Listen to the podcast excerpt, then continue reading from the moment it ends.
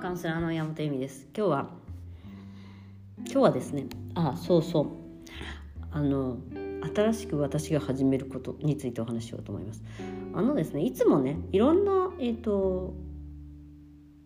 やっぱりそのインナーチャイルド昨日言ってたけどその友達とそのコラボレーションというか一緒にいろんなことをしてて私がなんかこう表現できないだよね。私ほら言葉で表現するのがすごく好きな人間で、まあ、こうやってポッドキャスト毎日撮ったりとかするのも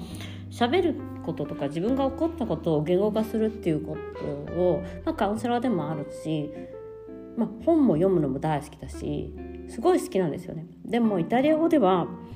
日本語ほどはうまく上手にできないんです。特に書いた時がグタグタなわけですね。でそれで友達にまあ手伝ってもらうっていう理由もあって私が一緒にじゃあそのマーケティングっていうか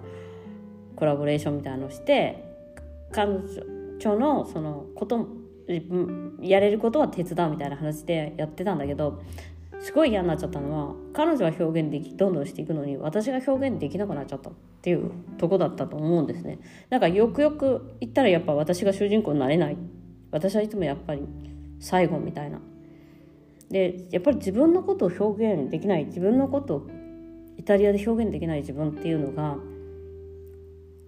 もう恥ずかしいし悔しいしでずっと勉強20年間やっぱサボってきてるわけじゃないですかその話してることとかは分かるしなんか家族みんな別に勉強うちの娘とかも「えママ別に普通に喋ってんじゃん」みたいな勉強しなくてもよくねみたいな感じで言われて家族は分かるんですよやっぱり。でも他人が来たらやっぱ分かんないこととかもあるし、えっと、書いたらやっぱ書いてる文字書いてることは分かってもらえないとか、うん、文法ができてないとか定冠詞が使えないとかうんですね。で普段本当に全然気にしなかったんだけどなんか自分がやっぱりこう発信したいとかうんでね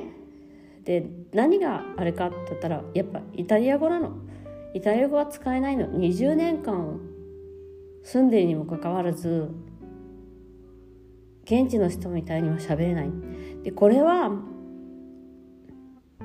留学してた時から当たり前にそうで留学してた時に美術館学っていう私アートがすごい好きだったからその学校に入ったんだけど思いは強いんだけど全然わかんない授業とか。でみんななんかこうディスカッションとかして「意味どう思う?」とか言われても言えなくて悲しい思いをしてきてて。でやっぱり知らない人には私の発音だと分からなかったりとか喋り方だと分かんなかったりとかしてたことの恥ずかしさと悔しさっていうかでそれをさサボってきてるわけね。でもやんなくてもどうにかなるしみたいな。でまあ夫もまあ分かってくれるしまあそれなりに喋るのは上手くなってきた。ただやっぱそこがすごい悲しいと思って。でもさ20年もさ避けてきた問題をさ今更さ直視するのはさ苦しいのやっぱ。はい、でなんかやっぱりこうこう言葉遣いとか直されるのもすごく嫌でそれだから。あもううざそういう人と付き合いたくないとか思ってて。でもそれは自分のいつか生きていけるからいいじゃんって思ってた。でもここまで来てやっぱりあ生きていけるからで結構私ね日本人の中ではやっぱりねイタリア語がうまい方なんですよ。日本人会に行けばまあまあ私っていい方だと思うんです。本当わかんない人って全然分かってないから。でも本も読めるしイタリア語の。でもやっぱり書けないし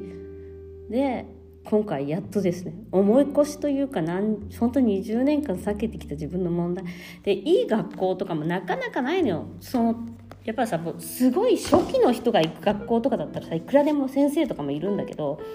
こう私みたいにさ、まあ、ある程度使えるんだけどいろいろ問題あるんだよねっていう人ってなかなか難しくて学校とか先生とか見つけるのが。でもさいたんだよね。私の人生でもね勉強するって決めたの。でちょっとそこはね悲しちょっと恥ずかしいしもう悲しくなっちゃったしもう嫌になっちゃったんだけどあもう一回勉強するって決めてでも一人じゃ絶対できないから独学は無理だからあの本とかもいっぱい買ったけど独学なんかしないからやっぱちゃんと学校とか先生につかなきゃダメ。でいたのよ本当に。あの近所に住んでるですねうちの娘の、えーと、お友達のおばあちゃん。だからママ友というかおばあちゃん友達っていうか。ですっごいいい方でうちの娘のおばあちゃん。うちはほらおばあちゃんとかが近くに住んでないから本当におばあちゃんみたいな感じで育てていたもらってきたのねその方に。で本当週何回かご飯食べさせてもらったりとかさ行ってご飯食べさせてもらったりさあなんか勉強教わったりとかさ本当遊ばしてもらってて私が子育て中に一番本当にで無料です本当になんかさいろいろ助けてくれたんだよねそのヨガとかしなきゃいけないからさ帰って時間とかもさ迎えに行けない時間とかもあってそういう時もさ、まあ、お父さんとお母さんもすごいいい方なんだけどそのおばあちゃんみんなおばあちゃん子だからイタリア残ってでそのおばあちゃんが本当に本当に私のことをずっと助けてくれてて。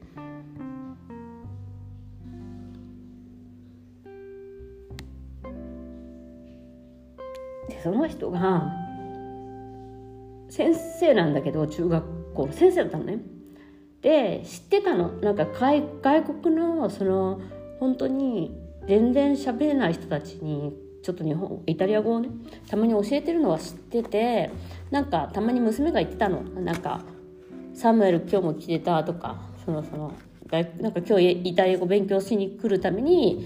おばあちゃんと来てたみたいな話してて「あそうなんだ」って言っときながら私もそういうのっていうのありながらやっぱプライドとかもあったんだよね。私は喋れるしとか。ででもやっぱり今日け意を消してっていうの。電話した。おばあちゃんに。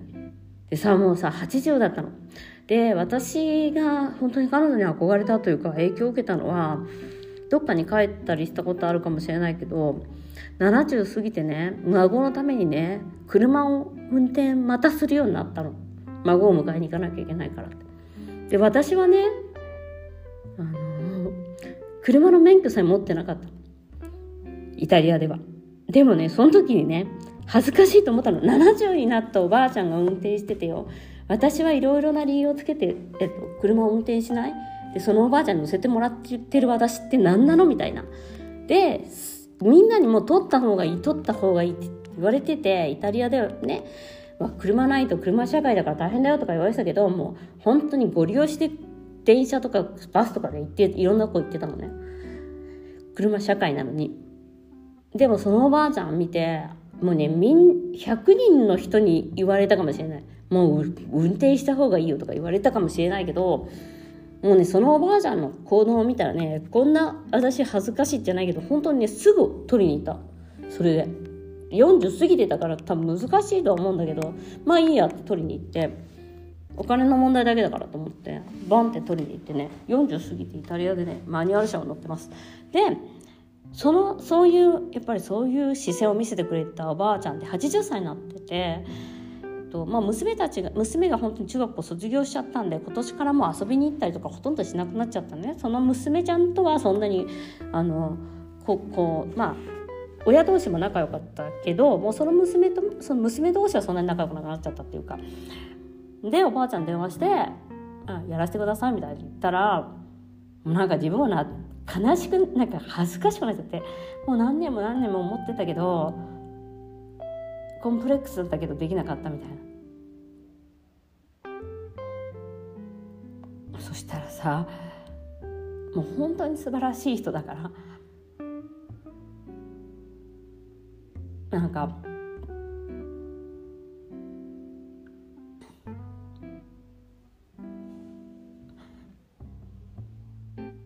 すごい褒めてくれたの。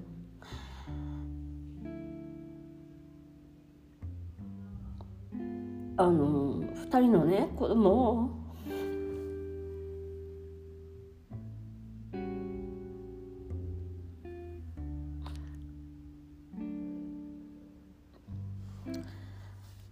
あいいや。いやちょっと感極まっちゃった。なんかすごい褒めてくれてその2人の子供をねあんなに立派に育ててワンオペ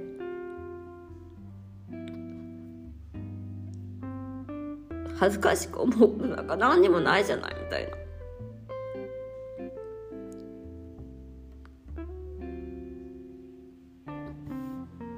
私はいつもあなたみたいな女性を見てねいつもあなたのことを素晴らしいと思ってたし言わなかったかもしれないけど本当に憧れてたのよっていう風に言ってくださってなんかイタリア人のね女性ってみんなね親おばあちゃんとかねおじいちゃんとか家族の人みんなにね子育てを頼んだりとかできるけどそれでも文句言ってるけどあなたはあんなに素晴らしい子供を2人もしかも2人も育て上げたじゃないみたいなすごい褒めてくれて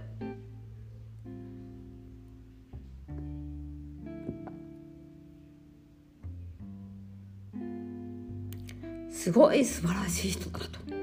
いやまあでもねでも本当に私恥ずかしいけど定冠詞とかも分かんないしなんか分かんないしも勉強しても分かんないみたいなところが やっぱあるのでいくら勉強しても頭に入ってこないみたいな。でも今回そういうのもうやめたいんですみたいな。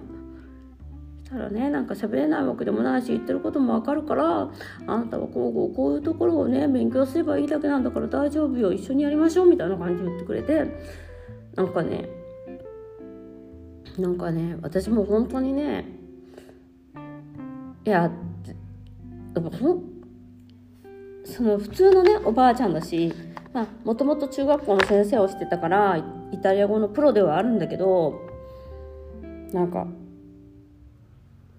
本当に勇気づけられたっていうか